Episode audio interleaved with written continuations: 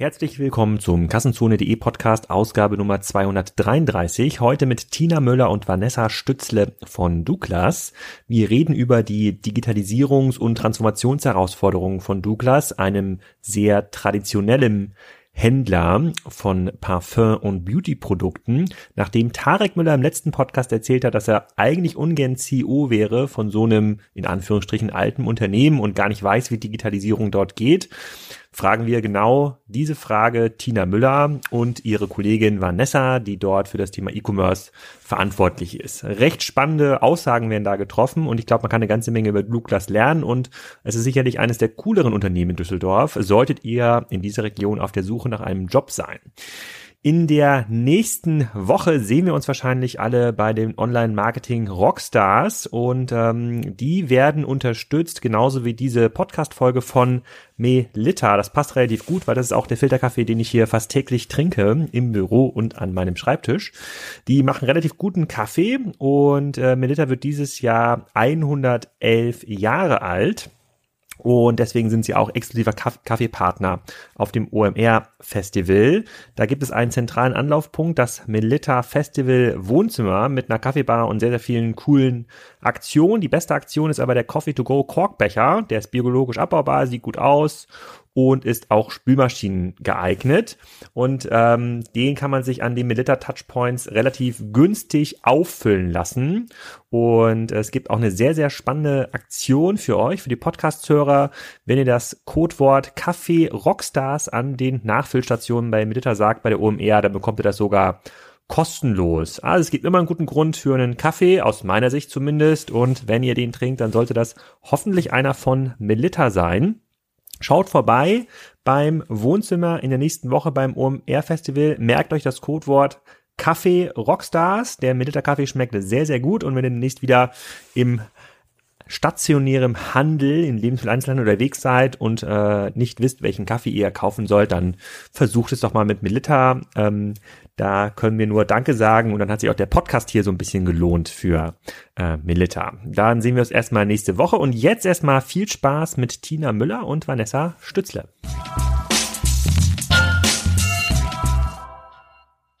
Hallo Tina, hallo Vanessa, willkommen zum Kassenzone.de Podcast. Heute im wunderschönen äh, Hamburg mit extrem prominenten Besuch in Form von euch äh, zum Thema Online Beauty, Offline Beauty und vielleicht auch ein bisschen Transformation. Wir reden heute über Douglas. Aber ihr müsst euch, obwohl ihr natürlich in den Medien stark vertreten seid, auch mal kurz vorstellen. Fang vielleicht mal mit dir an, Vanessa. Sag mal kurz, woher du kommst und was Sehr du eigentlich gerne. bei Douglas machst. Ja. Also Vanessa Stützle, ich bin 41 Jahre, äh, verantwortlich für E-Commerce und Omnichannel bei Douglas und äh, arbeite schon seit 14 Jahren im E-Commerce, bin sozusagen E-Commerce-Urgestein, wenn man das so sagen kann. Ähm, ich habe äh, vor 14 Jahren bei Esprit angefangen im E-Commerce und äh, war zuletzt dann Chief Digital Officer für die S. Oliver Gruppe. Und digitale Transformation und E-Commerce ist meine Passion. Und was ist genau deine Rolle bei Douglas? Na, wie gesagt, ich leite den E-Commerce-Bereich und den Omnichannel-Bereich. Okay, also du musst quasi den E-Commerce-Bereich mit aus, aufbauen und du bist damit mitten im Kern auch in der Transformation. Absolut, genau. Okay, und dann zu dir, Tina. Wo kommst du her und was machst du genau bei Douglas? Ja, also auch wenn du den äh, alles sagen Titel CEO trägst, aber das ja. kann ja vieles bedeuten. Ja, das bedeutet in der Tat vieles. Also ich bin seit anderthalb Jahren CEO der Douglas-Gruppe und leite im Prinzip die ganze Gruppe und äh, habe vorher ganz lange, also über 20 Jahre, äh, auf der Industrieseite gearbeitet, in der Kosmetikindustrie, ähm, angefangen damals bei L'Oreal, dann zu Vella, dann 17 Jahre bei Henkel und habe dann vier Jahre einen Ausflug gemacht äh, in die Automobilindustrie und war dort im Vorstand äh, für die Marke Opel zuständig. Ja, und jetzt Omnichannel auf der Handelsseite, sowohl natürlich stationärer Handel als auch ganz wichtig das E-Commerce-Geschäft. Ähm, bei Opel warst du auch mit zuständig für diese Kampagne Umparken im Kopf, oder? Ja. Okay. Das stimmt, ja. Und ist das schwer gefallen, weg von den ähm, harten Gütern wie Autos hin zu den eher soften Gütern wie äh, Kosmetik, Parfum? Ja, ich hatte ja schon viele Jahre vorher ja. mit der Branche zu tun, deswegen war es eher ein Heimkommen, zurückkehren zu den alten Wurzeln. Aber ich verfolge heute noch sehr intensiv, was in der Automobilindustrie passiert. Das ist ja auch eine Branche in voller Transformation. Ja. Elektromobilität, Mobilitätskonzepte. Also ich ähm, bin da immer noch am Puls der das, Zeit. Das stimmt. Ich glaube, weiß gar gar nicht, was jetzt einfacher ist zu, oder schwieriger ist zu transformieren. Wüsste ich jetzt gar nicht, äh, wie die Wahl wäre. Ich habe ähm, vor zwei Wochen hatten wir einen Live-Podcast aufgenommen mit Tarek Müller beim Digital mhm. Commerce Day und äh, da ging es so ein bisschen um auch seine, seinen Weg bei Otto mit About You. Und da war eine Frage auch aus dem Publikum, was äh, sagt denn den Leuten ähm, so CEOs wie dir oder generell Geschäftsführern, die so mitten in der mhm. Transformation eines eigentlich klassisch aus analog kommen, äh, analogen Welt mhm. kommenden mhm. Unternehmens. Äh, äh, was hat denn da für Tipps? Und dann sagt er, ja, hat er auch keine Ahnung, äh, zum Glück muss er es nicht machen. Viel Glück, äh, sagt er dann. Und äh, da, da musste ich schon ein bisschen lachen damals in der Aufnahme, weil ich ja wusste, dass ihr die nächsten, ähm, die nächsten Gäste seid.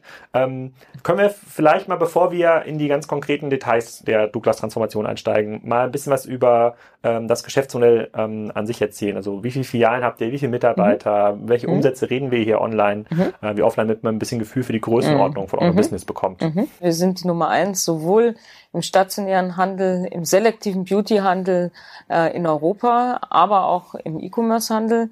Äh, wir machen 3,3 Milliarden Umsatz, also schon eine große Hausnummer.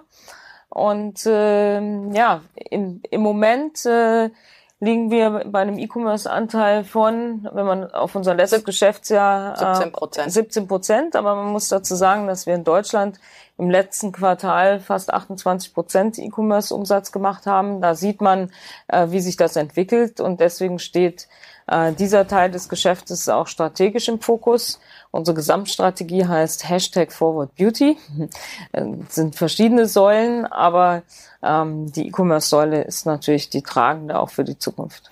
Vielleicht fangen wir mal mit der grundsätzlichsten Frage an, die ja den meisten Händlern hier auch im Podcast mhm. ähm, ähm gestellt wird. Ähm, ein Kunde, der bei euch kauft, warum sollte der bei euch kaufen? Was ist so der klassische ähm, Douglas USP? Und ich möchte davor sagen, mhm. ihr, ihr, kennt das ja auch, äh, Vanessa, du hörst ja die mhm. äh, Podcasts, ja. du liest manchmal vielleicht auch darüber, Tina. Mach ich. Ähm, ich bin ja, sagen wir mal so, ähm, ich bin jetzt ja kein großer Believer in den stationären, mhm. äh, im stationären mhm. Kanal. Und mhm. ähm, immer wenn es da in den Diskussionen bei verschiedenen Fachforen darum geht, okay, was passiert mit stationär, ähm, sage ich, naja, es können eigentlich nur die Geschäfte überleben, die einen echten Sinn haben für den Kunden. Und dazu mhm. zähle ich jetzt nicht die klassischen Handels-Fashion-Stores äh, wie so ein Piken Kloppenburg. Das ist total schwierig, da den Wert äh, äh, nach vorne zu begründen. Ich kann mir das gut vorstellen für den Douglas, habe ich schon oft gesagt, weil mhm. es um ein Produkt geht, was man mhm. online nicht so gut beschreiben ähm, kann, äh, weil es dort um Duft geht. So. Nur hat Douglas dann das Problem, dass natürlich die Filialen drumherum, äh, wenn es die nicht, denen nicht mehr so gut geht, gibt es so einen sozusagen einen negativen Effekt. So, das vielleicht so als mhm. Vorgeschichte ähm, mhm. schon mal. Und ähm, da geht's jetzt so, da, da ist natürlich dann die Frage ganz mhm. spannend, okay, ähm, wie, was ist eigentlich der USP heute und was mhm. ist vielleicht auch der USP mhm. morgen zu Douglas zu mhm. gehen, um sich dann mit den mhm. Produkten äh, einzudecken, die ihr verkauft? Also ich glaube, unser USP ist egal, wann und wo und auch warum ich darüber nachdenke, ein Schönheitsprodukt zu kaufen, ähm, dass ich in dem Moment äh, es bei Douglas erwärmen kann und zwar in, in alle Richtungen. Also wenn es mir gerade einfällt äh, in der Fußgängerzone, dann gehe ich zu Douglas rein. Wenn es mir nachts um drei einfällt, äh, dann kaufe ich es online äh, oder ich lasse es mir in die Filiale schicken und nehme es am nächsten Tag dort mit, weil ich nämlich nicht zu Hause bin. Also ich bin fast nie zu Hause und wenn die Pakete kommen, habe ich immer Schwierigkeiten. Dann sind die Nachbarn, müssen sie in Empfang nehmen oder ich mach's, äh, lasse sie ins Büro liefern. Aber dieser Gedanke, dass man eigentlich 360 Grad, wenn man über Schönheitsprodukte nachdenkt, äh, sie bei Douglas äh, bekommen kann und auch umgekehrt äh, in der Filiale kann ich sie natürlich mir online nach Hause schicken. Also dieses wirkliche Omnichannel, das ist, glaube ich, unser USP und das wird auch in die Zukunft hinein unser USP sein. Und natürlich wird sich das stationäre Geschäft äh, verändern und die Rolle einer Filiale bei Douglas äh, verändert sich jetzt schon und wird sich auch weiter verändern. Und wir ähm, sind ja auch gerade mit neuen Konzepten stationär draußen, die sehr gut angenommen werden. Und vielleicht sprechen wir da gleich äh, im Detail auch nochmal drüber, welche Rolle äh, diese Filialen in der Zukunft haben werden äh, und wie wir sie positionieren. Aber wir haben zum Beispiel in Frankreich einen Service, der wird sehr gut angenommen. Äh, wenn ich zu Hause bin und mich fertig mache, vielleicht äh, überlege nachmittags, äh, wenn ich abends ausgehe, äh, wie schminke ich mich und äh, mir fehlt was, dann kann ich das bei Douglas innerhalb von zwei Stunden geliefert bekommen. Und, und das sind so Servicegedanken dahinter, äh, wo wir sehen, die haben eine hohe Relevanz und äh, die sind, glaube ich, dann auch bei Douglas äh, einzigartig.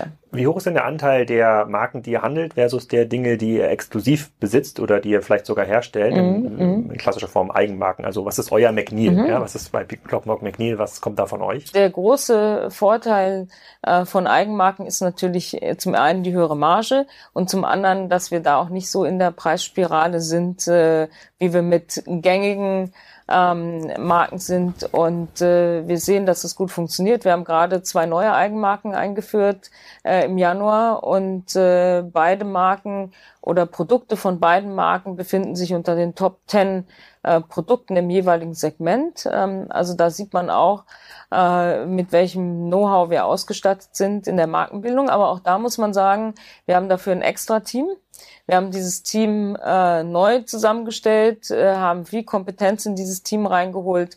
Denn Eigenmarkenmarketing ist ja heute nicht äh, Preiseinstiegsmarketing und wir kopieren irgendeine bekannte Marke, sondern Eigenmarketing heißt ja heute genauso an einer Marke bauen, äh, wie die Industrie das auch tut, äh, um entsprechend dann auch Relevanz zu generieren und sie muss sich auch differenzieren im Markt und ähm, da sind wir aber gut aufgestellt. Ähm, Vanessa, gilt denn dieses ähm, One-Stop Shop Destination für das Thema Beauty. Gilt das auch für Online, wenn man an die, ich sag's immer so ein bisschen die Kassenzone Doktrin, der erfolgreichste Händler hat äh, im, im Online-Bereich, der hat, ähm, der, ähm, der hat in den Ebenen größtes Angebot, bester Preis, sofortige Verfügbarkeit, äh, liegt da überall vorne und dann könnte es noch sowas geben wie on top Convenience oder andere Faktoren. Und ähm, das ist ja ein bisschen was anderes als diese stationär Heritage, wo man ja eher über das Sortiment, Auswahl, Beratung geht. Das kann ich mir stationär Handel total gut ähm, vorstellen. Ähm, bist du da in so einem Dilemma oder sagst du dir, als online kannst du das eigentlich relativ gut abbilden, weil ihr habt schon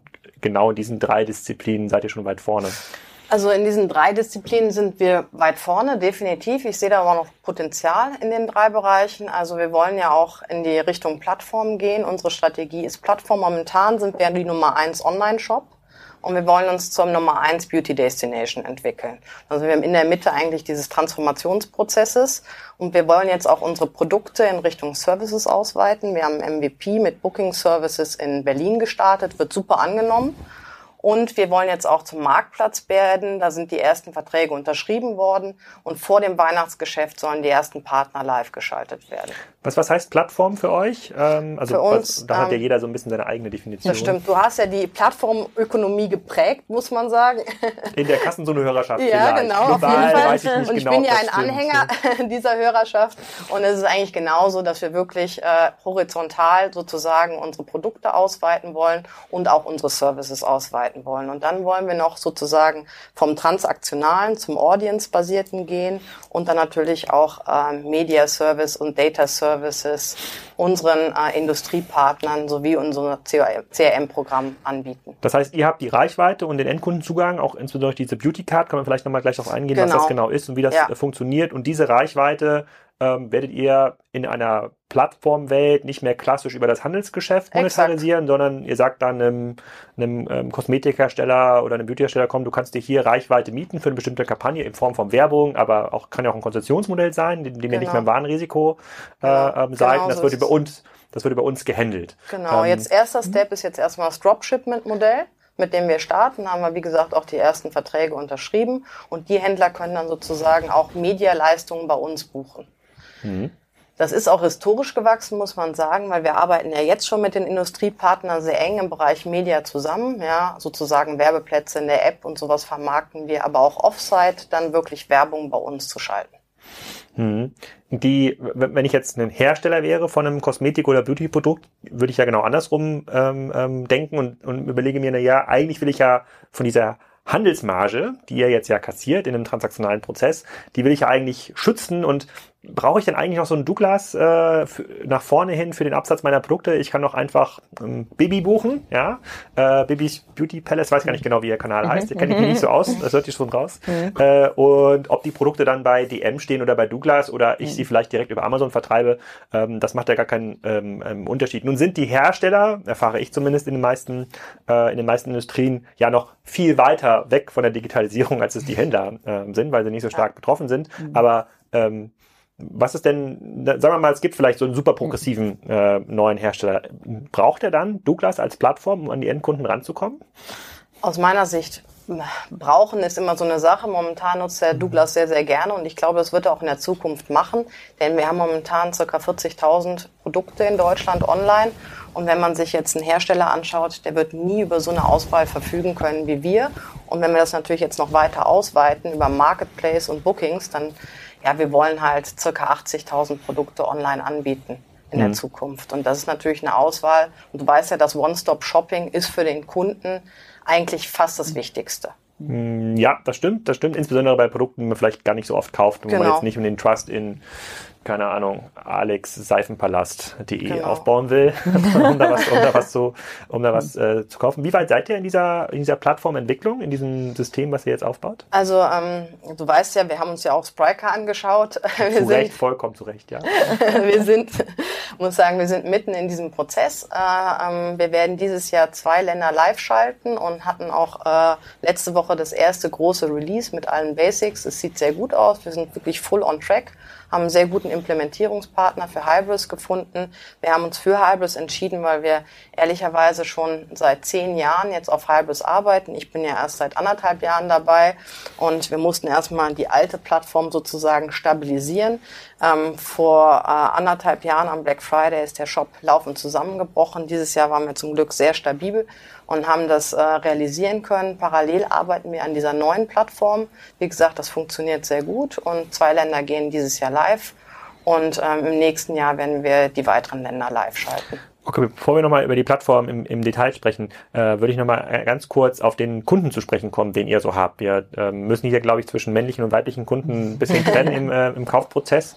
Ich kann euch gar nicht sagen, wie das Parfüm heißt, was ich, äh, was ich nutze. Ich glaube, es ist von Boss, aber ich... Ähm, ah, also das würde irgendwo, jetzt nicht überraschen, was, weil Boss was, ist die absolute Nummer ja, eins. Absolut. Äh, ja, wahrscheinlich, Dior, Sauvage, ja. wahrscheinlich war es äh, in ähm, dem Store am Flughafen und ich fliege ja relativ oft, war es relativ weit vorne und ähm, aggressiv bepreist. Zumindest genau. hatte ich mir das Gefühl. Ist auch so, ja äh, das Gefühl gegeben, dass es ein super, ein super Deal ist.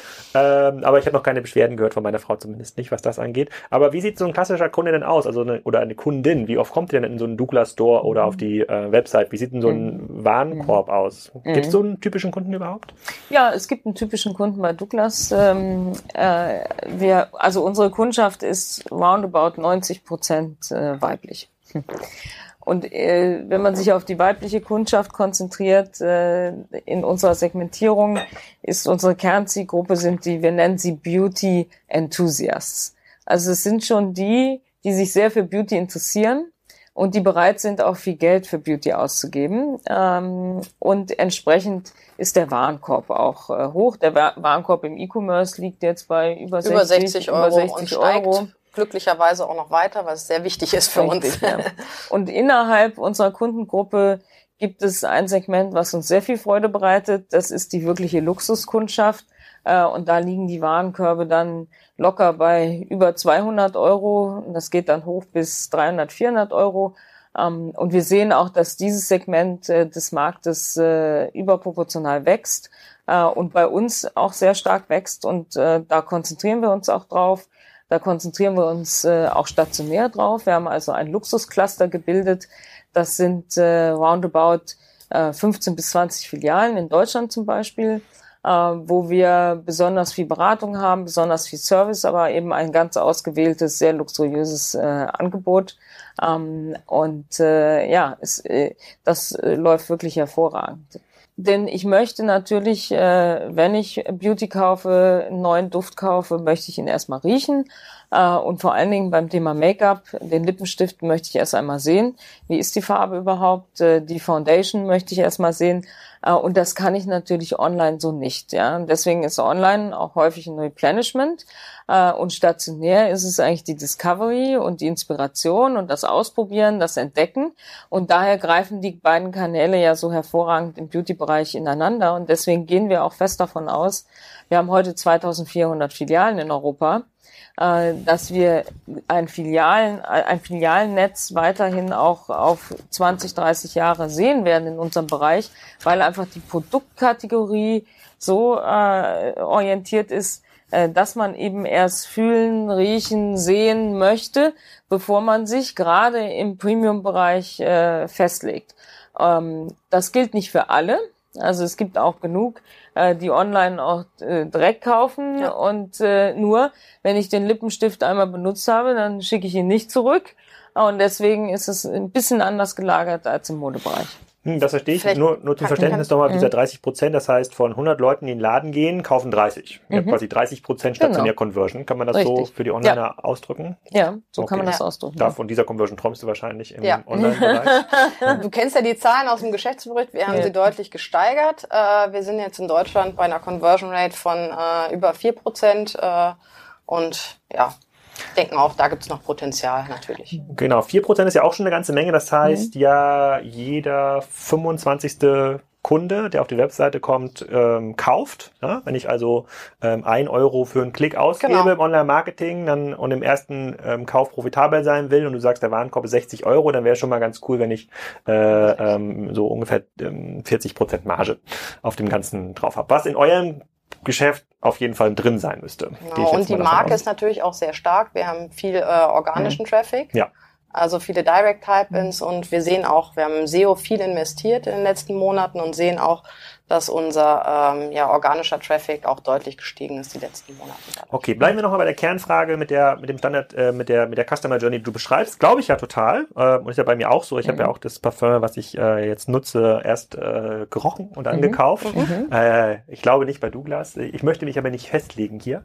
ähm, äh, ähm, bei den Filialen ähm, bin ich auch bei dir. Ich glaube, es gibt diese es gibt diese Journey. Das Problem bei den, bei den Filialen oder generell in der Diskussion im, im Markt, ihr verfolgt das mhm. ja auch, ist, dass dieser äh, Frequenzrückgang, vielleicht der mag ja auch regional verschieden sein, vielleicht ist das in Deutschland krasser ja. ausgeprägt als jetzt in Osteuropa, wo ja stärker wächst als äh, in den anderen Bereichen. Mhm. Ähm, der Frequenzrückgang passiert so schnell, ähm, mhm. Dass quasi diese Journey irgendwann nicht mehr finanzierbar ist. Das heißt, es gibt dann mhm. irgendwelche, ähm, es gibt ganz viele Filialen oder Lagen, in das nicht funktioniert. Ich, mhm. gebe ein Beispiel Kiel. Ja, in Kiel ist die Innenstadt mittlerweile komplett marode. Mhm. Ähm, mhm. äh, äh, nächste mhm. Woche treffe ich übrigens am Montag den Kieler Oberbürgermeister, um genau darüber zu sprechen. Dann können ja. wir das nochmal im Detail diskutieren. Und äh, was meine Frau letzte, letzte Woche ist da durch Zufall mal durch die Innenstadt gelaufen äh, und meinte, um Gottes Willen, kann sich gar nicht mehr vorstellen. Es gibt natürlich aber auch Lagen, klassische grüne Wiese-Lagen, da ist dann auch ein Douglas drin, das ist bei uns der City-Markt, nennt sich das in Kiel, äh, wo dann natürlich auch, äh, das ist immer bombenvoll. Ja, jeder Samstag, Sonntag, da steht man im Stau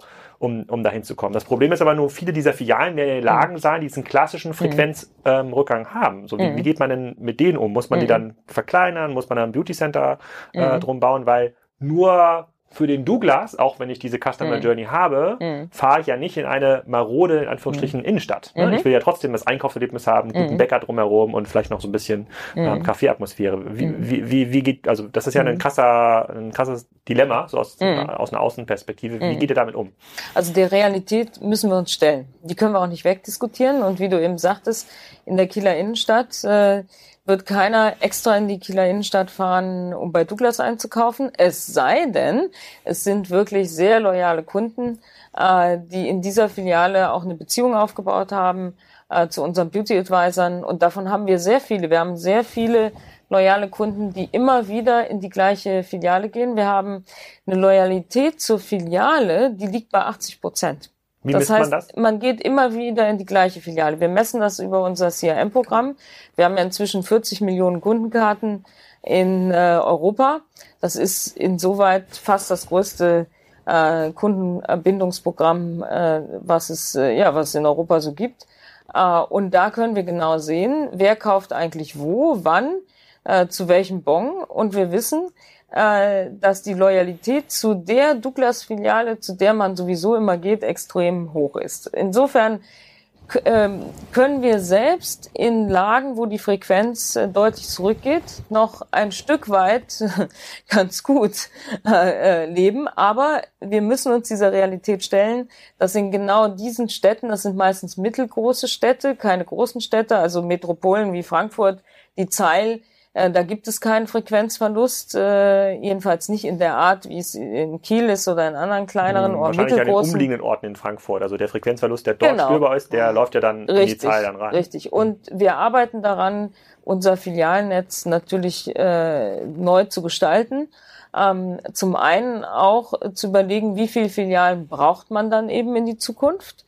Äh, das zweite ist, welche Rolle bekommen die Filialen äh, und wo investiere ich? Und unsere Investitionsstrategie konzentriert sich ganz klar auf die Metropolen, wo die Frequenz äh, noch äh, deutlich stabil ist äh, und weniger auf die Standorte, die du auch eben genannt hast. Und insgesamt äh, ist die Rolle des stationären Geschäftes wird deutlich mehr in das Thema Service und Beratung gehen. Also es mehr, wie man so schön sagt, vom Produkte verkaufen zum Point of Experiences zu gestalten. Und wir sehen, wir haben zwei Hebel, äh, die gut, äh, die gut ankommen in den Filialen. Der eine Hebel ist äh, das Thema Service im Sinne, dass wir Schminkplätze haben, äh, dass man bei uns äh, äh, Make-up bekommt, Gesichtsbehandlungen. Wir haben in, in, auf der Zeil in unserer größten Filiale ein Spa reingebaut, also ähnlich wie in einem englischen Department Store, wo man komplett sich verschönern lassen kann. Wie groß ist der, äh, der, der, der, der die Filiale, wenn das die größte Filiale ist? Das, die Filiale hat über 3000 äh, mhm. Quadratmeter.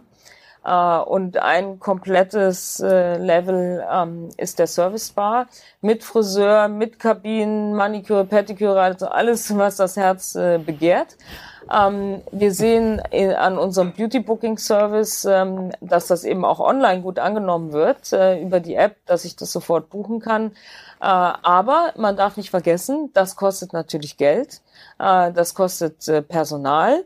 Entsprechend muss die Filiale ausstaffiert werden und das können wir nicht über ganz Deutschland ziehen, dieses Konzept, sondern hier konzentrieren wir uns wirklich auf die Flagship Stores ähm, die, die großen Stores in den Metropolen, wo die Frequenz eben relativ stabil ist. Wie viele Stores gibt es in Deutschland? In Deutschland haben wir 435 Stores. Und, und wie viele davon liegen in spannenden Städten und in den Städten auch in spannenden Lagen? Ah, weil wenn ich jetzt in Hamburg, also hier, ja. wir sind jetzt hier in Hamburg in der City mhm. Süd, für diejenigen, die das nicht kennen, mhm. ist jetzt keine Lage, in der man als spontaner äh, Shopper mhm. mal so mhm. fährt, ist eher eine industrielle äh, Lage. Also man muss auch quasi in den mhm. Metropolen auch gute Lagen haben. Wie, über wie viel reden wir da, wo man sagt, mhm. okay, 2025, 2030, je mhm. nachdem, welchen Zeitraum man an, ähm, ansetzt, die sind eigentlich cool. Ja, also wenn man das zum Beispiel auf Han Hamburg mal äh, konzentriert, dann haben wir in Hamburg, äh, unsere größte Filiale ist in der Mönckebergstraße. Äh, da haben wir auch kein Frequenzproblem. Ähm, dann haben wir sehr gute Premiumlagen wie am Neuen Wall. Mhm. Ja.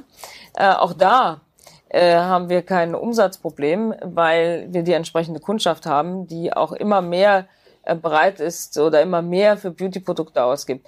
Dann sind sehr interessante Lagen äh, Bezirke wie Eppendorf äh, oder Winterhude. In Eppendorf haben wir sogar zwei Filialen. Einmal den Douglas Pro Store mit einem neuen Konzept äh, Richtung Nischenmarken, Expertenmarken, ähm, Schönheitsnahrungsergänzungsmittel. Also ist der Douglas Pro, das Douglas Pro Konzept äh, ein neues Konzept, wo wir Schönheit und Gesundheit sehr stark zusammenfahren.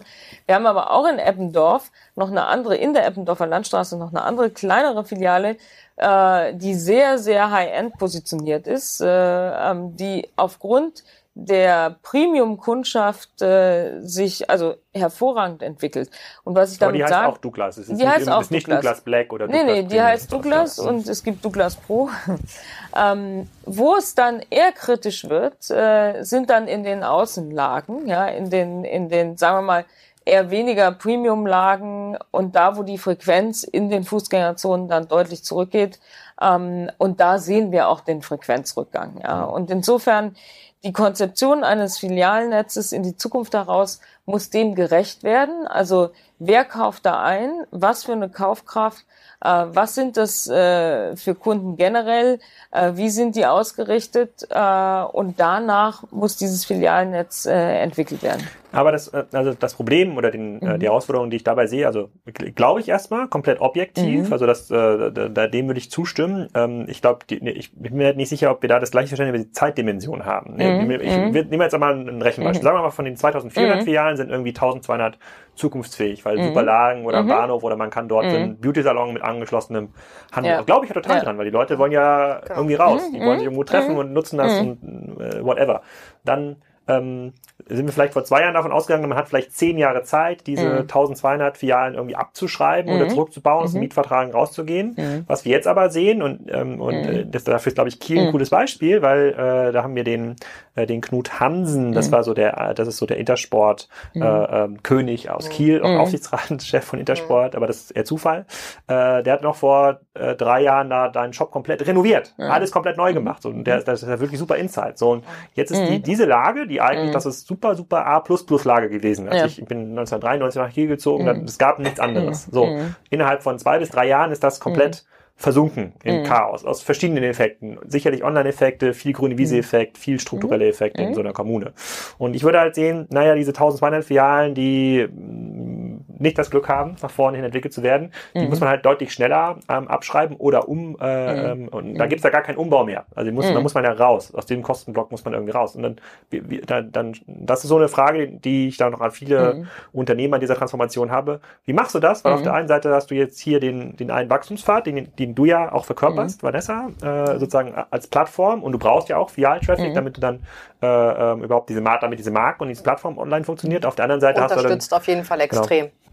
Okay, das führt mich aber zu einer äh, äh, weiteren ähm, spannenden Frage, die für Vanessa bestimmt ist, weil das, was du beschreibst, stimmt aus meiner Sicht nur in der Theorie, weil in der Praxis ist es schon so, wenn man so zwei ähm, sehr, sehr anstrengende Geschäfte hat, mhm. einmal das klassische mhm. Filialhandelsgeschäft und mhm. dann noch das äh, Digital-Plattformgeschäft, äh, ähm, mag das zwar sein, dass sich das beides in der Theorie ergänzt. Und da gab es auch eine spannende Diskussion angestoßen von dem ehemaligen Konrad-Manager, ähm, der gesagt hat, na ja, aber diese Kraft, die man braucht, um diese beiden Kanäle irgendwie mhm. zu verbinden, das saugt so viel Managementzeit und ähm, auch Geld und Konzentration ab. Das mhm. funktioniert, das ist total schwer. Da wäre es vielleicht mhm. doch einfacher, sich auf eins zu konzentrieren. Ähm, und dadurch du ja neu mhm. reingekommen bist, Vanessa, in das, äh, in das, in, auch in die ganze IT-Landschaft. Douglas war ja sehr lange, so ich denke mal, ähm, bevor ihr gekommen seid, über lange Zeit war ja so ein Modell, was ähm, sehr stark auf Profitabilität gefahren äh, mhm. wurde. Was im Umkehrschluss bedeutet, es wurde eigentlich bei der Digitalisierung klassisch gespart. Systeme, sozusagen viele alte ERP-Dinge, äh, ähm, ähm, alte Kassensysteme. Ähm, wie lange braucht man denn dafür, ob jetzt mit Typus oder mit was anderem, um da auf so einen klassischen Omnichannel-Case ähm, zu kommen, der auch wirklich funktioniert. Sei es in den, in den, äh, in den Superfilialen, sei es in, in allen Filialen. So ist der, ähm, du bist ja von außen reingekommen, ja. auch in dieser Omnichannel-Hoffnung, sage ich mal, ja. und musst sich, musst sich dann der Realität stellen. Wie, wie sieht die aus für jemanden, der das, äh, der jetzt von Esprit und von anderen schon einiges mitnehmen konnte? Absolut. Also ich muss sagen, ähm, ich bin zwar erst anderthalb Jahre dabei, aber ich beobachte natürlich Douglas E-Commerce seit fünf, sechs Jahren, ja, und ich habe mir auch immer gedacht, Mensch, die müssten eigentlich unbedingt in Richtung Plattformen gehen. Das hast du ja auch, glaube ich, schon ein paar Mal ähm, prognostiziert. Und ähm, sagen wir mal, die Systeme, die ich vorgefunden habe, jetzt gerade im E-Commerce, die waren natürlich alt, zehn Jahre alte, ähm, total customized Hybrid-Software, ähm, äh, die wir jetzt wirklich nachhaltig stabilisiert haben. Das war ein Kraftakt, muss man ganz äh, klar sagen. Wir haben zwölf Monate gebraucht. Wir hatten 40 äh, nächtliche Lasttests, die wir gemacht haben, weil wir konnten natürlich unser bestehendes Business, wollten wir dadurch nicht gefährden. Wie groß ähm, ist das Team in IT? Wie viele Leute arbeiten in der Plattform? Also ähm, wir haben ähm, intern 30 Entwickler und wir haben einen Implementierungspartner, der die neue Plattform baut ähm, weil auf einen Schlag jetzt so viele äh, hm, okay. Entwickler zu rekrutieren wäre unmöglich gewesen. Wir wissen ja, es ist sehr schwierig. Ähm, äh, sehr gute Entwickler zu bekommen. Wir haben jetzt sehr gute, aber natürlich in einer äh, Dimension mit 30, die es nicht erlaubt, äh, eine komplette ja. Plattform zu bauen. Aber hier auch ein Aufruf an alle Entwickler. Bitte meldet euch in Düsseldorf. Wir haben ja. ein super Headquarter, super Team und äh, begleitet uns bei der Transformation. ja, also wer Lust auf Hybris hat, äh, der soll das genau. auf jeden Fall machen. Ja. Genau. Ja. ja. aber zurück, also vielleicht zurück zu der, zu der Kernfrage. Zu, wie lange dauert das eigentlich, das genau. umzubauen? Also ähm, ich glaube, so eine Transformation endet ehrlicherweise nie, weil das ist immer ongoing. Ja. Wir sind wirklich wirklich äh, mittendrin. Ähm, die bestehenden Systeme haben wir stabilisiert. Wir haben eigentlich Omnichannel, diese klassischen Omnichannel Services, die haben wir eingeführt und auch äh, gesteigert über die letzten Monate. Das wird vom Kunden sehr gut angenommen. Also zum Beispiel Versand in die Filiale und Click und Collect, ähm, dann aber auch Bestellungen ähm, über Tablets in den Filialen, weil es ist natürlich so, dass eine Filiale ein begrenztes Sortiment hat, während wir im Online-Bereich, wie ich schon gesagt habe, ja diese Riesenauswahl haben. Also die Verzahnung der Kanäle, muss ich sagen, ähm, die funktioniert bei uns sehr gut und wir sehen auch, dass wir um die großen Filialen eigentlich den deutlich höchsten E-Commerce-Umsatz machen. Das heißt, wir befruchten uns da schon. Und wir sehen auch über die Kundenkarte, dass die Omnichannel-Kunden die besten Kunden sind, die also sowohl stationär als auch online kaufen. Hm, das verstehe ich. Da, da bin ich immer ein bisschen vorsichtig, was Kausalität und Korrelation ähm, angeht bei diesem, äh, bei dem, bei diesen Kartenauswertungen. Ja. Ähm, wenn ihr, ähm, nehmen wir mal ein Beispiel in Hamburg da und die Filiale mhm. der Mönckeberg, da, da wohnen jetzt vielleicht nicht so viele Leute, aber nehmen wir mal quasi mal irgendeine coolere Lage, mhm. Frankfurt in einer Zeil. Mhm. Ähm, und ähm, ist denn dann auch der Gesamtumsatz dieser Kunden, die an der Filiale und online kaufen, deutlich höher? Also habt ihr da irgendwie eine Tendenz? Habt, wenn ihr 40 Millionen Kundenkarten habt, habt ihr ja wirklich einen ja. relativ wertvollen, äh, einen relativ wertvollen Datenschatz. Mhm. Kann man das mhm. irgendwie ausdrucken? Die machen dann schon 50 Prozent Prozent äh, mehr Umsatz, wenn die an einer ja. Filiale wohnen? Ja. Ja? So ist das. Also nicht nur da wohnen, äh, sondern die müssen natürlich auch da kaufen und ja. online kaufen. Genau. Ja, Genau das können wir sehen. Die kaufen häufiger und die haben einen höheren Bon. Ah, okay, mhm. gut. Sozusagen aus dieser Sicht macht natürlich das Omnichannel-System ähm, ähm, erstmal erstmal total Sinn. Was ist denn, äh, was sind, was sind das für Services, die am meisten Anstrengungen bedeuten? Also wo habt ihr, ähm, wenn wir andere Unternehmen, andere Handelsunternehmen befragen, dann äh, haben die äh, in der Regel ein riesiges Datenproblem. Also sowohl Verfügbarkeiten festzustellen in mhm. den äh, Filialen, was ist eigentlich da, weil die Kassensysteme mhm. uralt sind oder weil ähm, oft halt noch SAP-Systeme genutzt werden, die überhaupt gar nicht auf so eine sozusagen synchrones Order-Management ausgelegt sind. Die machen mhm. halt einmal am Tag ihr sozusagen ihr Batch-Management mhm. äh, und wissen jetzt gar nicht genau, wie oft mhm. Puff, äh, Boss Parfum XYZ mhm. äh, äh, verkauft wurde. Ist es mhm. so ein Problem oder nee, sind es ganz andere Dinge, die Also wir wissen, äh, also ich habe eine App, äh, auf meinem äh, Mobiltelefon, wo ich jede 15 Minuten sehen kann, in jeder Filiale, in ganz Europa, was ist gerade verkauft worden. Ja, und die hätte ich auch gerne, die App. Ja, das ist klar. Wir können dir die App mal zeigen. Ja, ja, das macht auch totalen Spaß. Äh, das, äh, man ist auch so, wird so ein bisschen abhängig davon, dass man hm. ständig guckt, ah, ah meine Lieblingsfiliale ja. hier und da, äh, wie läuft es gerade, wie läuft es in der Viertelstunde und was wird da verkauft. Also ich glaube, wir haben kein Datenproblem äh, weil äh, Douglas natürlich ganz früh auch schon in diese Douglas Card äh, investiert hm, hat. Ja, ja. Hm. natürlich haben wir das in den letzten 20 äh, Monaten extrem aufgestockt, haben neue Systeme eingeführt, haben eine Cloud äh, dafür gebaut äh, und äh, das geht auch nicht immer alles reibungslos, ja und schon gar nicht immer in dem Timing, äh, wo man gehofft hat, ganz schnell fertig zu sein. Äh, aber das kenne ich nun auch schon seit über 20 Jahren, dass IT-Prozesse dann doch immer manchmal ein bisschen länger dauern als am Anfang äh, prognostiziert. Aber ich glaube, wir sind da sehr gut unterwegs. Äh, vor allen Dingen diese 40 Millionen Kundenkarten, die wir haben, die Daten, die darüber laufen, dann auch zu nutzen. Und zwar in beiden Kanälen zu nutzen, stationär wie auch online zu nutzen. Ich gebe mal ein Beispiel. Äh, wir fahren im Moment dreimal so viele Events in der Filiale wie noch im Jahr davor. Ähm, das heißt, äh, eine Filialleiterin kann über die Douglas Kundenkarte ähm, zu einem Event einladen, äh, eine, eine eigene Segmentierung äh, vornehmen über die Daten, äh, hat verschiedene Templates für verschiedene Events äh, und kann das komplett an ihrem in der Filiale an ihrem Rechner sozusagen machen äh, und auf schnelle unkomplizierte äh, Weise äh, Kunden einladen, mit der mit den Marken zusammen, also zum Beispiel mit Dior einen gemeinsamen Abend zu machen über das neue äh, Make-up oder über den neuen Duft. Ähm, und das ist etwas, was bei unseren Kunden auch stationär sehr sehr gut äh, angenommen wird. Ähm, und anhand all dieser Daten, die wir sammeln, äh, können wir natürlich auch vor allen Dingen ja, was die die Recommendations angeht, äh, sowohl über die Kundenkarte als auch über Online, dann sehr zielorientiert ausspielen. Und äh, ähm, wir haben, was wir auch festgestellt haben bei unseren Newslettern, wir haben verschiedene Newsletter, digitale Newsletter, aber auch noch postalisch. Wir sehen übrigens, dass äh, unsere Postwurfsendungen eine sehr hohe Conversion Rate haben. Ja, äh, höher übrigens äh, als ein klassisches äh, E-Mail-Marketing im, im Online-Bereich. Eine Postwurfsendung, wie muss man sich das vorstellen? Das ist hier wie so ein Flyer vom, vom Mediamarkt? Oder äh, ein bisschen schöner ist er schon, ja. ja. Und zwar, wir haben zwei, wir haben zwei Arten von Postwürfen. Äh, das eine ist das Douglas äh, Card Magazin, das Douglas Magazin.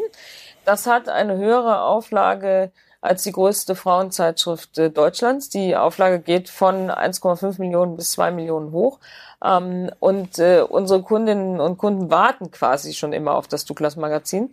Das haben wir sehr stark vom Content her äh, umgearbeitet, äh, um nicht nur äh, Produktannouncements zu machen, sondern wirklich äh, Tutorials, Tipps, Themen äh, dort unterzubringen. Dann gibt es den normalen Postwurf, der hat dann nur 10 oder 20 Seiten, ist ein bisschen kleiner, äh, wo wir auch Angebote spielen. Ähm, und online machen wir natürlich äh, sehr schönes Newsletter-Marketing, äh, wo wir auch unsere Strategie komplett geändert haben, im Sinne von deutlich mehr Content-orientiert. Ähm, was sehr gut ankommt, ist, wenn eigene Mitarbeiter Newsletter schreiben, ihre Erfahrungen mit Beauty-Produkten bekannt geben, ihre Tipps geben äh, im Newsletter. Äh, und, und das sind, da sehen wir wirklich, dass die Conversion Rate nach oben geht. Die Events in der Filiale, nur mhm. für mein Verständnis, das kann auch sowas sein wie ähm, heute ist ein Influencer äh, da, der stellt ja. ein neues Parfum vor oder sowas? Das auch. Also wir hatten neulich zusammen äh, mit äh, Dior ähm, die neue äh, Make-up-Linie Backstage. Äh, da kam dann Bella Hadid äh, in die Filiale äh, und das war auf der Zeil. Und da, da musste man dann eigentlich die Filiale absperren und die ganze ja? Zeit war blockiert, äh, weil so viel Ach, Auflauf, ja, mit so viel Auflauf ja hatte aus, dann ja, äh, auch keiner gerechnet. Und man sah dann eben auch, äh, da kommt dann natürlich, äh, da kommt alles, aber vor allen Dingen natürlich auch Teenager, äh, wo die Mütter und die Väter dann hinten auf der Zeil standen und gedacht haben, hoffentlich kommt die da wieder zurück und heile raus.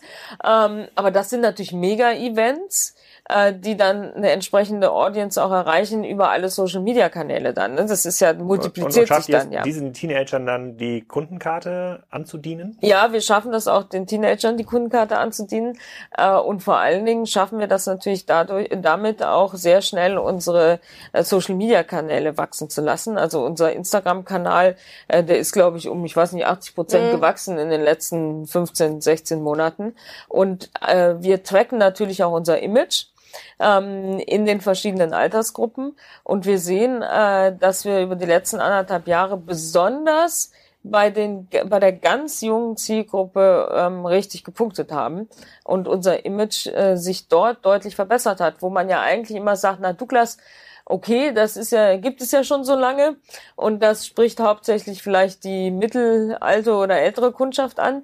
Das stimmt überhaupt nicht. Wir haben überproportional viele Kunden im ganz jungen Bereich äh, und äh, die wachsen auch überproportional. Insofern scheinen wir im Marketing, vor allen Dingen im Social Media Marketing, aber auch ne, generell im digitalen Marketing einiges richtig gemacht zu haben in letzter Zeit. Hm. Wenn, wenn du Wünschelber spielen könntest, Vanessa, für digitale Sachen, wenn die Daten mhm. schon äh, gut sind und jetzt kommt die Plattform, was wäre das? Wäre das irgendwie mehr bezahlbare Entwickler, irgendwelche Dinge, die mobil noch Vanessa besser sein kriegt müssen? sowieso alles, was sie ja. wünscht, ja.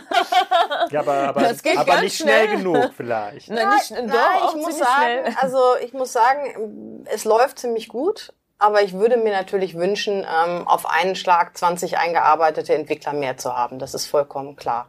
Weil Entwickler sind so schwierig zu bekommen, mhm. jetzt nicht nur im Hybris-Umfeld, ihr wisst es wahrscheinlich auch.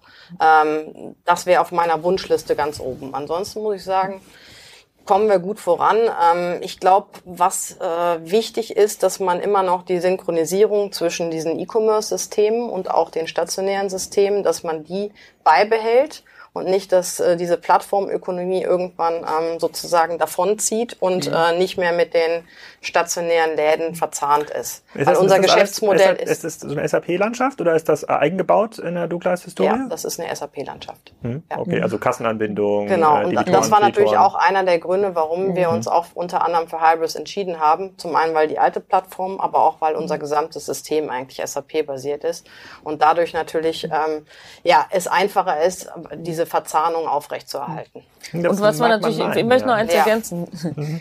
was man natürlich auch gesehen hat, äh, du kennst ja auch äh, unsere ähm, Quartalsberichte, äh, wir haben viel investiert in den letzten äh, anderthalb Jahren ähm, und haben dafür auch in Kauf genommen, dass unsere Marge etwas runtergegangen ist. Ähm, also im letzten äh, Quartalsbericht äh, haben wir ja publiziert, dass wir 0,8 Prozent Marge auch nach unten gegangen sind, weil wir fest davon überzeugt sind, ähm, dass wir in das Geschäft investieren müssen und äh, vor allen Dingen natürlich im E-Commerce-Bereich äh, investieren. Ähm, und ich, ich finde, das ist auch mal wichtig, das zu sagen, denn das kommt nicht von alleine.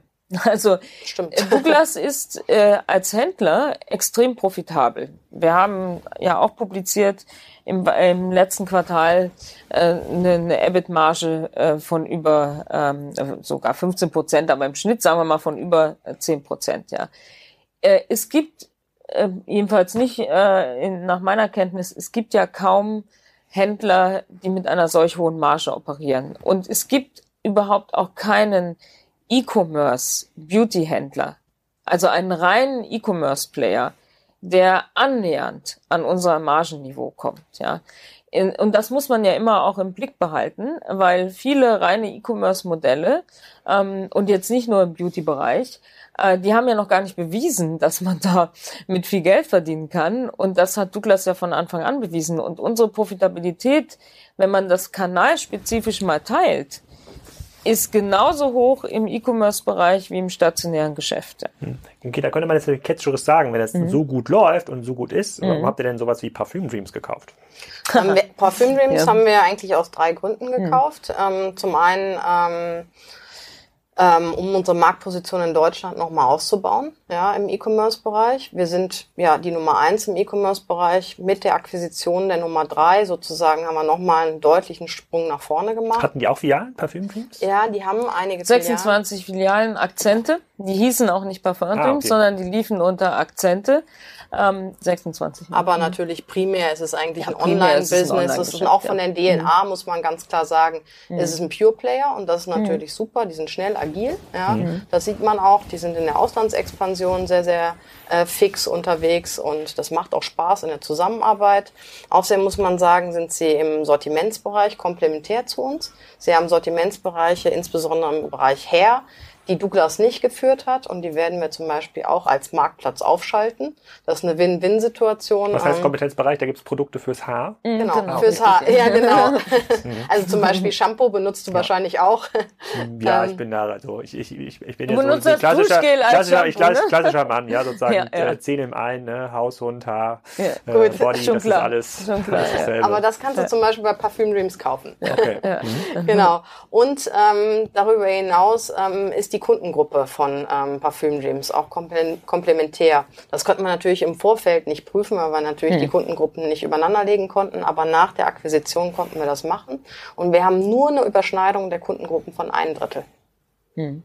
Das ist relativ das wenig. Das heißt, mhm. wir haben uns wirklich damit nochmal eine ganz andere Kunden-Beauty-Kundschaft sozusagen erkauft. Wie viele Kunden hatten die? Haben die auch so ein Loyalty-Programm gehabt? Die ähm. haben kein Loyalty-Programm, die haben den ganz normalen E-Commerce-Traffic sozusagen ähm, den jeder E-Commerce Pure Player hat. Ja. Mhm. Und gibt es noch viele, ähm, das ist ja quasi eine Möglichkeit, wenn man so an das Kernmodell glaubt und mhm. sagt, da müssen wir größer werden und auch an das Plattformmodell glaubt, was mhm. ja am Ende des Tages ja. bedeutet, man muss eigentlich so eine Art monopolistischen Login haben für mhm. das Absolut. Produkt, damit man das genau. Händler verkauft. Kann man noch viele Sachen akquirieren in, in dem Bereich? Also gibt noch ein paar Sachen, ja, die man akquirieren kann. Immer wieder. Ja, die, und also ja, und das Gute ist natürlich äh, als Private Equity Unternehmen oder als äh, Private Equity Shareholder ähm, äh, sind wir sehr aufgeschlossen und haben auch das Backing vom Shareholder äh, und gucken uns natürlich alles an. Es ist nicht alles auf dem Markt immer, aber wir natürlich gucken wir uns alles an, haben auch ein sehr gutes Netzwerk.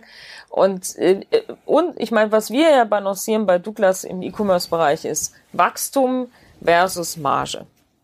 Es wäre ja für uns ein leichtes, äh, doppelt und dreifach zu wachsen. Ähm, aber äh, der E-Commerce-Bereich ist natürlich deutlich transparenter, was die Preispositionierung angeht, ja. Und je aggressiver ich als E-Commerce-Player in die Preispositionierung und in die Discount-Kampagnen gehe, also sprich 20 Prozent auf alles heute, je aggressiver ich das fahre, desto eher schraube ich ja kurzfristig meinen Umsatz hoch. Ja. Hm. So, und aber und das funktioniert schon auch in eurem Business. Also das man sagt, so 20 Prozent auf alle in jedem E-Commerce-Business, ja. dieser dieser Kick, den Kick da reinzugeben äh, mit einer äh, mit einer Rabattkampagne. Aber ich meine, dafür habe ich lange genug äh, im, äh, auf der Industrieseite gearbeitet. Das ist eine Droge. Ja, die wird man so schnell nicht mehr los dann. Und man läuft natürlich jedes Mal gegen die schon hohen Rabatte äh, des Vorjahres, ja. Und natürlich kann ich mittel- und langfristig damit kein Geld verdienen, ja. Und äh, ich kann mir Kunden kaufen dadurch und versuchen, diese Kunden zu lo loyalisieren. äh, wenn es denn klappt. Aber ähm, die Frage ist dann, kann ich das zukünftig rentabel fahren, wenn ich dann ab einem gewissen Moment äh, ein Margenziel habe und das so nicht mehr weiterspielen kann. Aber das, vielleicht nochmal, äh, also mh. unsere Strategie ist mh. natürlich äh, trotzdem dieser Category Killer zu werden, sozusagen. Ja. ja. Ich weiß noch, du hast, glaube ich, über Zur Plus auch Kassenzone gemacht. Das ist schon sowas, was wir uns natürlich auch anschauen. Ja.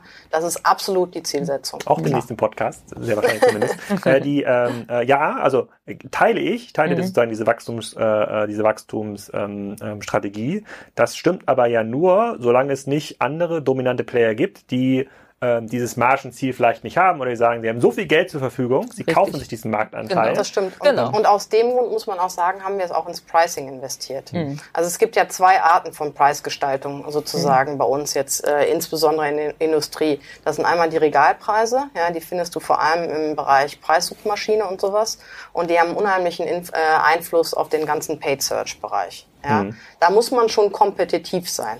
Wir können da jetzt keine Mondpreise verlangen, sonst kriegen wir diesen, über diesen Paid Search Bereich, Preissuchmaschinen, Google, kriegen wir einfach nicht den Traffic. Äh, und dann gibt es den Bereich Non-Paid und da muss man schon ab und zu immer mal wieder Promotions spielen. Aber wir sagen, also es wurden jetzt teilweise Promotions von 30 Prozent äh, auf Weißpreise ausgerufen. Da gehen wir einfach nicht mit, weil wir glauben, wir sind in allen anderen Bereichen so gut, dass wir das äh, sozusagen ausbalancieren können. Was sagen denn die Hersteller dazu? Also ich, ich bin da die, äh, Douglas war ja mal sozusagen so Good Guy, ja, hat ja auch mhm. hat sich sehr, sehr zurückhaltend beim Thema Preis, mhm. äh, Pricing ähm, ähm, gestellt, äh, weil es also für beide Seiten mhm. ja fairerweise gut, weil die Marge mhm. dann, ja. weil die Marge mhm. besser ist. Und jetzt gibt es natürlich Hersteller, die ihr Distributionsmanagement nicht so richtig im Griff haben. Ja, da gibt es einfach die Produkte gibt's überall und mhm. wenn es die Produkte überall gibt, dann hat man keine Kontrolle darüber, dass mhm. irgendein Händler mal eine Palette Boss Parfum für 40 genau. Prozent äh, weniger in den äh, sozusagen mhm. äh, in den Online-Markt schiebt äh, und das mhm. setzt den Preis sozusagen diese 40 Prozent oder diese Palette verkauft sich halt ähm, ähm, zuerst. Wie geht ihr da mit euren Herstellern um? Mhm. Also da gehen wir sehr mit unseren Herstellern ins Gericht natürlich, ähm, weil äh, die über also das Fluten und vor allen Dingen auch dann natürlich in den Graumarkt fluten, ähm, das produziert natürlich solche Preisspiralen und äh, am Ende des Tages äh, vernichtet es aber die Marke und das Markenimage langfristig. Weil ein Parfum, was ich permanent 30 oder 35 oder 40 oder 50 Prozent billiger bekomme, das äh, wirkt sich irgendwann aufs Image aus, weil dann wird es auch eine Art Commodity ja. und kein Luxusgut mehr. Das Ed Hardy, der Parfum. Richtig, genau. genau. Und, äh, und was man eben sieht, Hersteller oder Marken wie Chanel zum Beispiel oder Dior sind extrem rigide. Ja, äh, und wenn man, äh, wenn man zum Beispiel Dior, äh, Eau Sauvage oder Chanel Nummer 5 mal bei Amazon äh, eingibt, dann findet dann, man findet vielleicht eine Handvoll äh, Angebote. Denn das ist alles Graumarkt oder Fälschung. Das ist keine offizielle Autorisierung, weil in unserer Branche gibt es ja die Depotverträge und die offizielle Autorisierung. Das gibt es ja so nicht im Massmarket. Also hm. Nivea hat keinen Depotvertrag oder ein äh, ein Parfum, irgendein Parfum hat keinen Depotvertrag. Was ist genau ein Depotvertrag? Ein Depotvertrag ist, dass ich als äh, Marke bestimmen kann, wem gebe ich meine Distribution und diese Distribution, das ist ein Distributionsvertrag, wo ich einen Händler autorisiere. Das ist so ein bisschen wie Apple autorisierter Händler, aber mhm. ich kann als in Anführungsstrichen Luxusgut das einschränken und nicht jeder darf das dann auf seiner Plattform vertreiben. Mhm. Und in der äh, Selektivkosmetik äh, wird mit diesen Depotverträgen gearbeitet und ähm, äh, Händler wie Amazon zum Beispiel haben diese Depotverträge nicht. Zalando hat im weitesten diese Depotverträge nicht. Und alles, was dann trotzdem auf diesen Seiten zu sehen ist, kommt aus dem Graumarkt oder ist ganz banal gefälscht. Ja. So, und äh, äh, das Graumarktthema ist für uns ein Thema, wo wir natürlich mit den Herstellern stark ins Gericht gehen, dass sie das bitte besser kontrollieren. Und es geht ja, Chanel kontrolliert es perfekt, während andere, Boss ist ein gutes Beispiel, die kontrollieren es nicht so perfekt, ja. Ähm, aber ich glaube, die komplette Industrie hat jetzt verstanden, dass wenn sie ihre Marken weiter pflegen wollen, dass sie äh, gut auf ihre Marken aufpassen müssen und dass E-Commerce-Händler, die permanent äh, 20, 30, 40 Prozent Rabatt geben auf Dior oder auf andere Luxusmarken, dass das mittelfristig nicht gut gehen wird. Ja. ja. Also Dior macht das auch nicht so gut? Dior, nein, Dior macht das sehr gut. Ah, okay. Nein, okay. aber es also gibt natürlich Händler, die einen Depotvertrag haben und trotzdem Rabattkampagnen fahren mit 30 Prozent auf alles und auf eben dann auch Dior. Ja. Äh, und das hat natürlich auch wieder eine Rückwirkung auf das Markenimage. Und als Marke Dior muss ich mir wirklich überlegen, ob ich das unterstütze in Zukunft. Also ja. die Marken, die ich kennengelernt habe, die in diesen Rabattspiralen ähm, äh, drin sind, mhm. sind da, glaube ich, alle total deiner Meinung. Also jetzt auch unabhängig von mhm. Kosmetik oder ähm, anderen Bereichen kriegen es einfach nicht hin, weil natürlich mhm. äh, diese selektiven Vertriebsverträge, äh, kartellrechtlich das irgendwie aufzuräumen, was man die letzten zehn Jahre über mhm. vielleicht auch noch lokale Distributionsdirektoren in den Markt gepresst hat, das kriegt man, das, das, das kriegt man äh, ähm, so nicht äh, ähm, ähm, so nicht hin. Vielleicht noch mal eine Frage, bevor wir noch mal mhm. auf das Douglas-Modell konkret zu sprechen kommen: Spielt Amazon eine Rolle in eurem Markt? Natürlich, Amazon spielt immer eine Rolle. Ja, ähm, wie Tina eigentlich schon gesagt hat, die, die Rolle von Amazon im Beauty-Markt, im selektiven Beauty-Markt ist noch begrenzt durch diese Depotverträge. Hm. Insofern ist es jetzt nicht so groß wie zum Beispiel im Baumarkt oder sonst wo, wo sie mhm. einfach einen freien Zugang zu jedem Produkt haben. Mhm. Ihr habt jetzt auch vor kurzem, habe ich gelesen, investiert in, äh, wie schreibt sich das, Velmor. Velmor. Ja, was, was genau mhm. machen die? Also, ist, ja, ne, Velmor äh, ist, macht Service zu Hause, also da kommen Beauty äh, Advisor oder Beauty äh, Kosmetikerinnen kommen nach Hause. Ich kann also buchen über die über die App äh, und lass mir zu Hause eine Maniküre machen oder eine Gesichtsbehandlung oder eine Massage. Also oh, okay. ein Bestandteil mhm. unserer Beauty-Booking-Strategie, um wieder auch noch mehr Audience mhm. zu bekommen für die Plattformökonomie. Und wir haben im Prinzip Belmore, das ist ein, ein Deal, ein, ähm, ein Media for Equity Deal. Äh, und was ist dann Media? Das sind, äh, ist natürlich unsere Kundenkarte. Ähm, äh, der Velmoa Zugang zu unseren Douglas-Kunden. Ja, und das sind in Deutschland auch acht Millionen. Ähm, und äh, wenn wir Velmoa im Prinzip auf unseren Kanälen bewerben, äh, ja, geht die Frequenz bei Velmoa hoch. Und ähm, das Geschäftsmodell, das ist ein Test ob das Geschäftsmodell äh, funktioniert, das Velmoa-Geschäftsmodell in unserer Kooperation. Und wenn das, äh, wenn das gut hebelt und funktioniert, äh, dann kann das ein Baustein sein unserer Servicestrategie, eben zu sagen, ich kann nicht nur in der Filiale oder im Salon X online bei Douglas äh, Beauty Service buchen, sondern ich kann es eben auch zu Hause bekommen. Hm. Wenn du jetzt den, äh, dir Gedanken machen müsstest über die Innenstädte, die eben nicht in diesen Metropollagen sind, und da würde ich von ausgehen, neun von zehn Städten oder Innenstädten sozusagen, die haben nicht diesen Metropol- und Tourismusstatus äh, in Zukunft. Wie sieht denn dann diese Innenstadt der Zukunft aus in 2025, 2030? Was würdest du tun, wenn du Kieler Oberbürgermeisterin wärst? also es gibt ein gutes Beispiel. Ich weiß jetzt nicht mehr genau, in welcher äh, ähnlichen Stadt wie Kiel das äh, stattgefunden hat. Und zwar es gibt so eine Art innerstädtisches Einkaufszentrum, wo ein Sportladen, ähm, mit dem wir übrigens äh, auch kooperieren, hat diese berühmte Welle da reingebaut. Ja, Osnabrück, ja. L&T. Osnabrück, genau. Und ich glaube, und das scheint ja gut anzukommen, und ich glaube, das sind die Konzepte, mit denen man die Innenstadt wieder beleben müsste, nämlich Entertainment-Konzepte, Gastronomie-Konzepte. Ähm, in, in, nur, es kann nur in diese Richtung gehen, weil ein Plattenproduktverkauf den wird es so wahrscheinlich nicht mehr geben. Äh, also muss ich Entertainment spielen, ich muss in Eventing gehen, ich muss in ja in Gastronomie Gastronomiekonzepte gehen, äh, in in Themen, wo ich wieder Sozialkontakt habe, weil ich bin mir relativ sicher, zu jeder Welle gibt es eine Gegenwelle und es gibt ja jetzt schon wieder in der ähm, Digital Native Generation die Bestrebung, sich doch wieder mehr persönlich auszutauschen, ja. Und wenn diese Gegenwelle kommt, kann es natürlich sein, dass man mit solchen Konzepten auch eine Innenstadt wieder beleben kann. Ja, man sagt das ja über die Generation Z, die treffen sich halt gerne äh, irgendwo vor Ort, um, um, dann auf dem Handy mit den Menschen ja. zu sprechen, die nicht da sind. Aber sie müssen trotzdem auch essen, sie müssen trotzdem Beauty-Produkte kaufen oder wollen Beauty-Produkte kaufen. Und ich finde diese, diese, dieses totale Schwarzmalen, oder schwarz-weiß malen, was die Innenstädte angeht.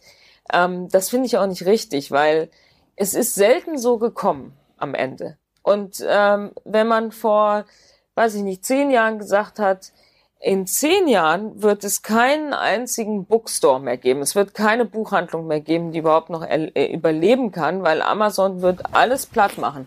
Dann sieht man jetzt eigentlich wieder, ähm, dass gut geführte Buchläden äh, eine Renaissance bekommen äh, weil sie eben dann auch mehr anbieten, als nur äh, Bücher in Regalen zu stapeln, sondern sie bieten eben auch viel Entertainment an, Lesezirkel, Leseecken, Gastronomie und, und, und. Und plötzlich gibt es so eine Renaissance von alten Werten. Und ich bin mir relativ sicher, ähm, auch eine Kieler Innenstadt äh, wird nicht komplett aussterben und vielleicht gibt es einen pfiffigen Bürgermeister, der eine Idee hat, äh, wie man das wiederbeleben kann. Ja, ich will ihn fragen. Ich glaube das nicht, mhm. dass das äh, so kommt, weil der Wandel gerade zu schnell passiert und fairerweise gab es ja auch keine Renaissance der sozusagen Pferdestationen, die die Kutschen gezogen haben und so sehe ich mhm. viele Handelskonzepte heutzutage. Mhm. Ich glaube schon an diese, an die coolen, also Kiel hat ja noch nicht mal das Kernproblem. Kiel hat ja eine Wasserlage. Mhm. So, da fahren Leute sogar gerne hin mhm. und äh, da ist Traffic, da muss man vielleicht nach Rendsburg gucken oder nach Neumünster. Ganz andere Mhm. ganz andere Kaliber, mhm. wo die Aufenthaltsqualität dann per se organisch nicht, ähm, äh, nicht gegeben ist. Aber da frage ich den Bürgermeister, mal gucken, was der, ja. das, äh, was der, was der dazu sagt.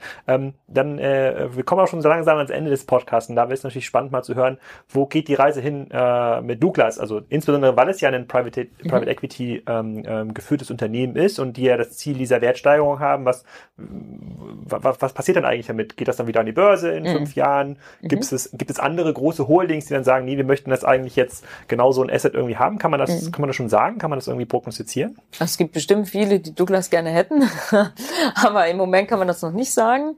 Äh, Private Equity ist immer eine Ownership auf Zeit äh, und so wird das natürlich auch sein. Das ist das Businessmodell. Ähm, aber wo die Reise hingeht, äh, das ist noch zu früh, darüber zu sprechen. Und wir konzentrieren uns jetzt natürlich primär darauf, operativ äh, den Wert des Unternehmens zu steigern und in die richtigen Themen zu investieren. Äh, und ich glaube, da haben wir gute Weichen gestellt über die letzten anderthalb Jahren, auch äh, dem, ins, dem Markt Rechnung zu tragen und unser Businessmodell jetzt Schritt für Schritt äh, auch anzupassen, um gut aufgestellt zu sein für die Zukunft. Und das ist jetzt im Moment der Fokus. Und dann kommt der nächste Schritt. Ja, und vielleicht da nochmal äh, ergänzend zu, ähm, ich habe zwar gesagt, momentan könnten sich noch mehr äh, Entwickler bei uns bewerben, aber ähm, man muss sagen, wir haben auch das E-Commerce-Team und das die, gesamte Digital-Team extrem aufgestockt, sehr viele von Pure-Playern, die sich immer proaktiv bei uns bewerben. Also da merken wir auch, dass diese Transformation greift. Das merkt man ja eigentlich am erst zuerst bei den Mitarbeitern. Ähm, wenn ihr jetzt Wünscht ihr was spielen könntest, dann hören jetzt hier ja so ein paar tausend Leute zu, hoffentlich.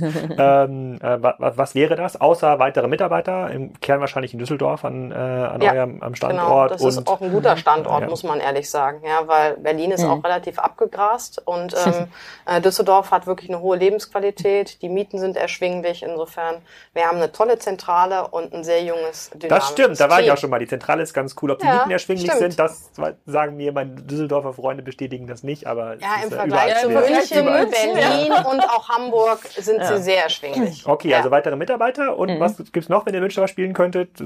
Braucht ihr Leute, die euch noch günstige Filialen anbieten äh, oder günstig Unternehmen zur Akquisition? Natürlich. Also sehr gerne noch irgendwelche günstigen äh, Internetunternehmen, äh, die wir dann kaufen werden. Macht ihr überhaupt noch Filialen auf? Denn wenn dann ja, wir machen auch noch Filialen auf, ja. Aber netto machen wir keine Filialen mehr auf. Also unser Filialnetz vergrößert sich jetzt nicht mehr in Summe, aber manchmal wechseln wir Standorte und vor allen Dingen in Metropolen. Also wir werden werden in zwei sehr großen Metropolen nächstes Jahr unseren Standort verlegen und sogar vergrößern und daraus, äh, ich sag mal so schön, Beauty-Tempel machen, äh, äh, ähnlich wie auf der Zeil in unserem Flagship-Store, also ganz klar eine Flagship-Store-Strategie. Aber wenn ich mir was wünschen äh, könnte, wäre es, dass für alle Douglas-Mitarbeiter der Tag 48 Stunden hätte und nicht nur 24, dann würde die Transformation noch schneller gehen. Äh, und äh, ja und sich das Unternehmen noch äh, schneller weiterentwickeln, ähm, weil ich glaube, wir haben auf die richtigen Tasten gedrückt, aber wir können halt auch nur eine Quantität X durch die Arbeitszeit äh, abarbeiten und es sind schon alle mit so viel Passion und Leidenschaft äh, bei der Sache. Also wenn man das noch ein bisschen ausweiten könnte, dann würde es noch schneller gehen. Aber ich glaube, was in den letzten 16 Monaten oder 20 Monaten im Unternehmen äh, passiert ist an Kulturwandel, ähm, an neuen Leuten, die reingekommen sind, die anders denken. Ähm, wir haben, äh, muss man ja auch mal sagen, wir sind, hier sitzen ja zwei Frauen, wir haben unser Management Board, äh, ist jetzt 50 Prozent weiblich, 50 Prozent männlich. Wo findet man das in einem Unternehmen? Unternehmen dieser Größe. Ähm, und äh, das ist, äh, das trägt auch viel äh, fürs, für die Kultur äh, und für die Transformation äh, bei. Also wir sind, glaube ich, gut unterwegs und jetzt äh, müssen wir einfach konsequent exekutieren und abarbeiten. Und noch ein anderer Wunsch wäre natürlich äh, ganz tolle, interessante Marktplatzteilnehmer, also für Partner. unsere Partner zu bekommen. Gerne also wenn E-Mail jemand an denkt, mich. wenn jemand Zugang haben will zu unseren 8 Millionen deutschen Kunden oder 40 Millionen europäischen Kunden, die Genau. sehr Und dem ein gutes Traffic. Portemonnaie haben und viel Geld ausgeben, dann äh, bitte melden. Wobei die Warteliste ist ja schon ziemlich Ja, lang. muss man sagen. Äh, und wir wollen ja, und das Nicht, da dass das dann so ist wie bei Otto, wo das ja nicht jeder meldet, aber die Antwort erst nach einem Jahr kommt. Nee, nee, da- also nein, garantieren wir, wir sind- schneller? Wir haben das natürlich auch so aufgesetzt, Ja. weil wir wissen, die größte Herausforderung ist das Backlog bei den Partnern und vor allem auch der Datentransfer. Und das haben wir natürlich versucht, jetzt schon das Problem zu antizipieren. Und wir haben auch das Team entsprechend so aufgestellt, dass da erfahrene Leute sind. Einen hast du mir sogar empfohlen, muss man sagen, Ja. äh, den ich auch eingestellt habe, ähm, so aufgestellt, dass die natürlich schon Erfahrung in dem Businessmodell Ja, haben. wir Und helfen ein- auch Unternehmen, die Hybris einsetzen. Ja, ich weiß. ja, ich weiß, das, äh, das uns Ausnahmefällen. total, ja. Das tut uns auch wahnsinnig Ja. leid. Aber und ein Wunsch, den ich an Vanessa habe, ist, dass wir den ersten äh, Non-Beauty-Partner auf dem Marktplatz dann auch nächstes Jahr onboarden können, weil ich bin davon überzeugt. Wir haben eine, äh, eine Kundengruppe, die ja sich nicht nur für Beauty interessiert und die unsere Beauty-Enthusiasten, die sich so für Beauty interessieren, interessieren sich natürlich auch für andere Produkte. Und den Schritt dann zu machen, raus aus Beauty, äh, den andere ja in Beauty gemacht haben, äh, da bin ich fest von überzeugt, dass wir das machen können. Und äh, insofern das ist mein Wunsch an Vanessa, dass Ich- das auch möglichst Ich, ich schnell komme passiert, ja aus dem angrenzenden Eben, Bereich. deswegen, da kennst du Fashion. dich ja auch super aus, ja. habe ich da ein bisschen Erfahrung. Ähm, wir werden jetzt erstmal, wie Tina gesagt Genau. hat, auf Beauty setzen und dann werden wir uns äh, um die komplementäre Bereiche kümmern. Ja, das Rad ist auf jeden Fall groß genug. Ich habe mal eine persönliche Frage an dich. Und zwar, ich bin jetzt, äh, ähm, ähm, ich kriege oft Anfragen ähm, äh, mit, mit irgendwie der, mit, mit dem Betreff, ja, du kennst doch irgendwie Tina Müller, die würden mir gerne für einen Vortrag einladen. Wie viele Vortragseinladungen bekommst du pro Tag oder pro Woche? zu viele. Und äh, das hat äh, das hat was Positives und es hat aber auch was Negatives. Das Positive ist natürlich, also erstmal freue ich mich äh, äh, darüber, dass jemand was von mir hören möchte. Ähm, und prinzipiell mache ich das auch gerne, ja, weil ich finde auch, dass die Erfahrung, die ich gemacht habe jetzt in so unterschiedlichen Bereichen, Industrien, Industrie, Handelsseite, Kosmetikindustrie, Autoindustrie, da kann ich ja auch ein bisschen was drüber erzählen. Aber es gibt natürlich einen großen Nachteil bei der Sache. Ähm, äh, Im Moment kommt da so eine Tendenz, je öfter ich auftre äh, auftrete irgendwo, desto mehr schreibt man, naja, die vermarktet sich ja hauptsächlich selber. Ja. Und äh, da ist aber natürlich Henne und Ei immer wichtig zu betrachten, ja, weil ich, das ist ja nicht originär mein Job, ähm, äh, darüber zu erzählen. Also ich kann ja nur etwas erzählen, weil ich ja auch die Erfahrung gemacht habe. Ähm, ich habe nur ein kleines Zeitkontingent, das zu machen. Äh, Das heute war mir übrigens äh, wichtig genug, ja, weil es auch eben äh, das Thema, das strategische Thema ist für Douglas.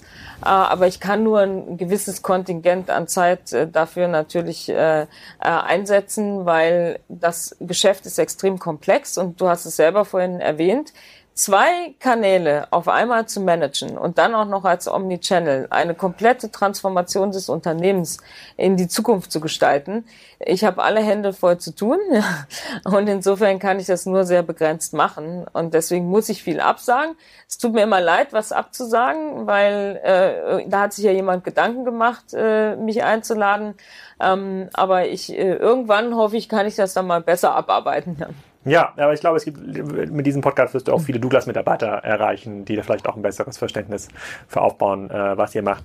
Ähm, Ich würde mich über ein Update freuen, vielleicht in einem Jahr oder anderthalb und sozusagen die ein oder andere These zum Thema Internetentwicklung dann doch nochmal Ja. auf den Prüfstand äh, ähm, stellen. Ich äh, danke für eure sehr, sehr offenen und ausführlichen äh, ähm, Antworten. Wünsche erstmal viel Erfolg bei dem, äh, bei dem Plattformaufbau. Äh, das ist, glaube ich, ein Danke. extrem krasses und komplexes Rad, was man da, äh, was man da ähm, drehen muss. Wie gesagt, im Kern glaube ich mega an das, ähm, ja. anderes Modell. Ist nur die mhm. Frage, wie schnell ihr es hinbekommt, sozusagen, ja. und, äh, und nicht so oft im Podcast äh, sitzen müsst. Vielen Dank. Wir tun unser Bestes. Ja, auf jeden Fall. Danke fürs Dankeschön. Ich hoffe, die Folge hat euch gefallen und euch ist nun klarer, wie man die Digitalisierung in so einem Unternehmen wie Douglas vorantreibt und ihr habt ein bisschen Gefühl dafür bekommen, welche Filialen in Zukunft für das Geschäftsmodell von Douglas noch besonders gut funktionieren und welche vielleicht nicht. In der nächsten Woche schauen wir uns ein ganz anderes Business an, und zwar das Business von Reishunger. Die verkaufen die nach Eigenaussagen besten Reissorten der Welt und haben ein ganz spannendes Nischengeschäftsmodell aufgebaut in Bremen. Aber mehr dazu gibt's nächste Woche. Vergesst nicht, den Podcast zu bewerten auf iTunes und auf Soundcloud und vergesst auch nicht, am Spriker-Stand vorbeizuschauen, wenn ihr bei den Online-Marketing-Rockstars seid nächste Woche.